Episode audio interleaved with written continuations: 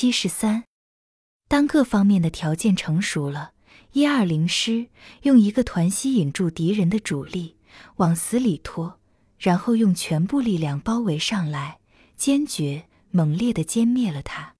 敌人有生以来还没见过这样严重的阵势，他着急释放毒气，也没得逃过死亡。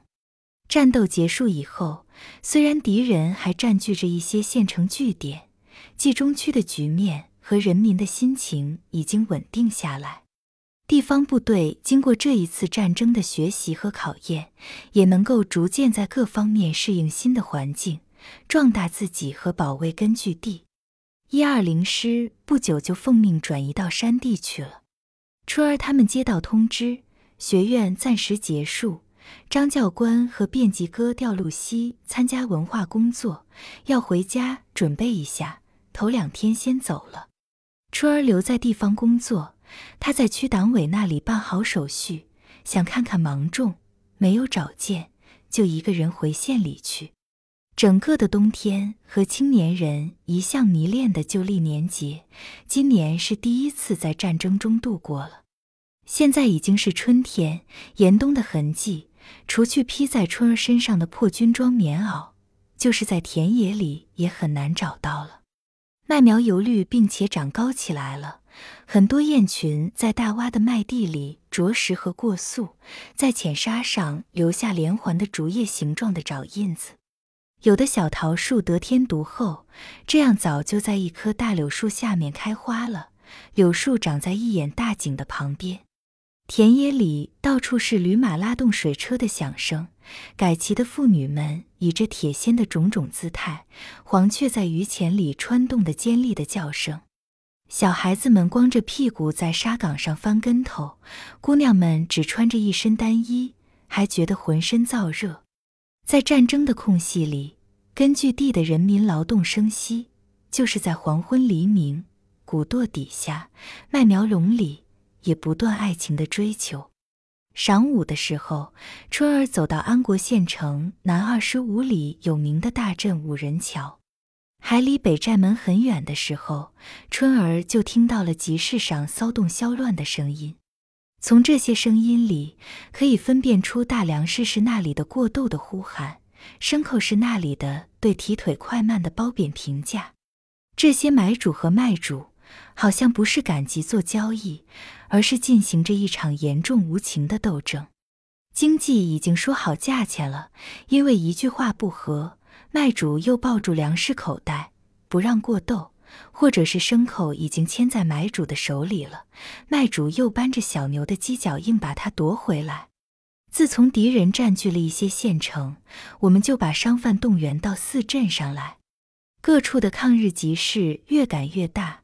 五人桥的四九大集，一到中午就到处拥挤不动，各色货物一直摆到四下的大堤上来了。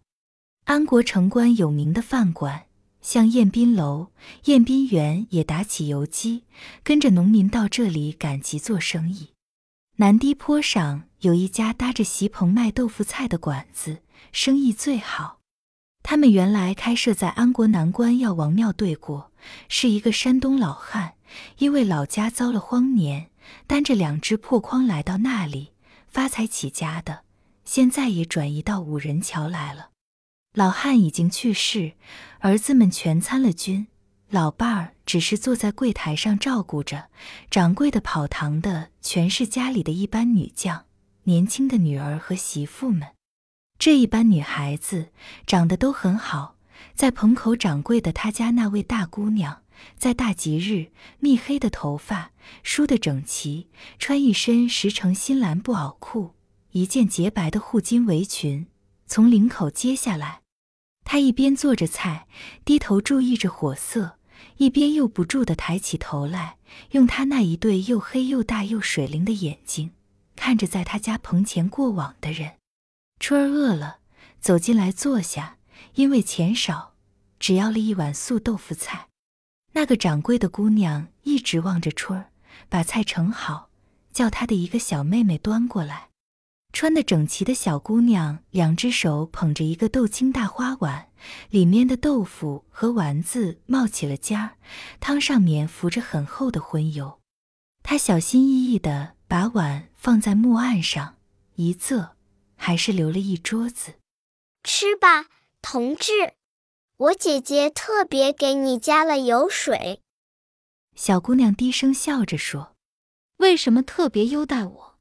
春儿昂着头问，又赶紧低下头去喝汤。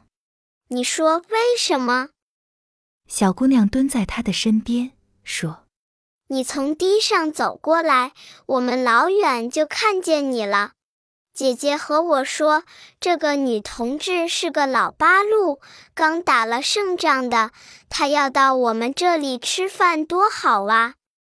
你姐姐长得多好看，她有了婆家吗？”春儿问。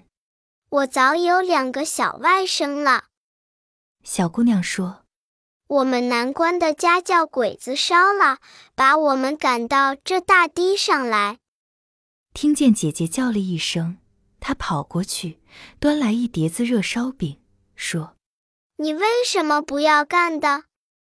春儿笑了：“我知道你没有钱。”小姑娘拿起一个烧饼，放进春儿碗里。溅出很多汤，这烧饼不要钱，是我们姐俩请你吃的。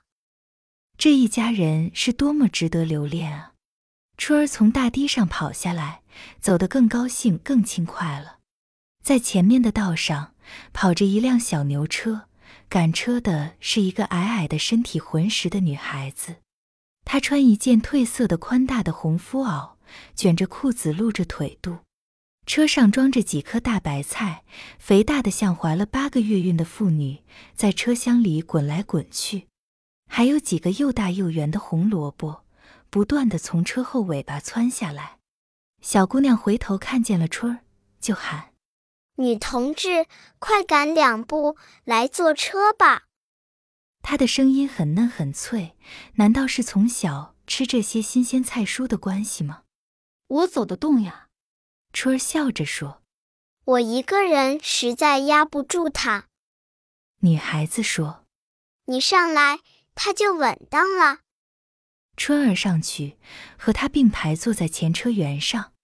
这头黄色的小资牛，肥胖的油光发亮，两只小白犄角向前弯着，像个六字。它感到了新增加的重量，小尾巴愤怒的、害羞的摆动了几下，老实了。女孩子把红杉木小鞭压在腿下面，然后用一柄镰刀悠闲地雕刻着一颗萝卜。她很快地把它做成了一个精巧的花篮，这应该是春节前后的礼物。女孩子们把它挂在房梁上，里面种上麦子，等麦苗长高，萝卜婴儿也就开花了。过年的时候，还可以在里面插上一支蜡烛，这萝卜就叫灯笼红。可是这一个新年是叫日本鬼子给搅了。你是哪村的？春儿问。过河就到了。女孩子往前一指说。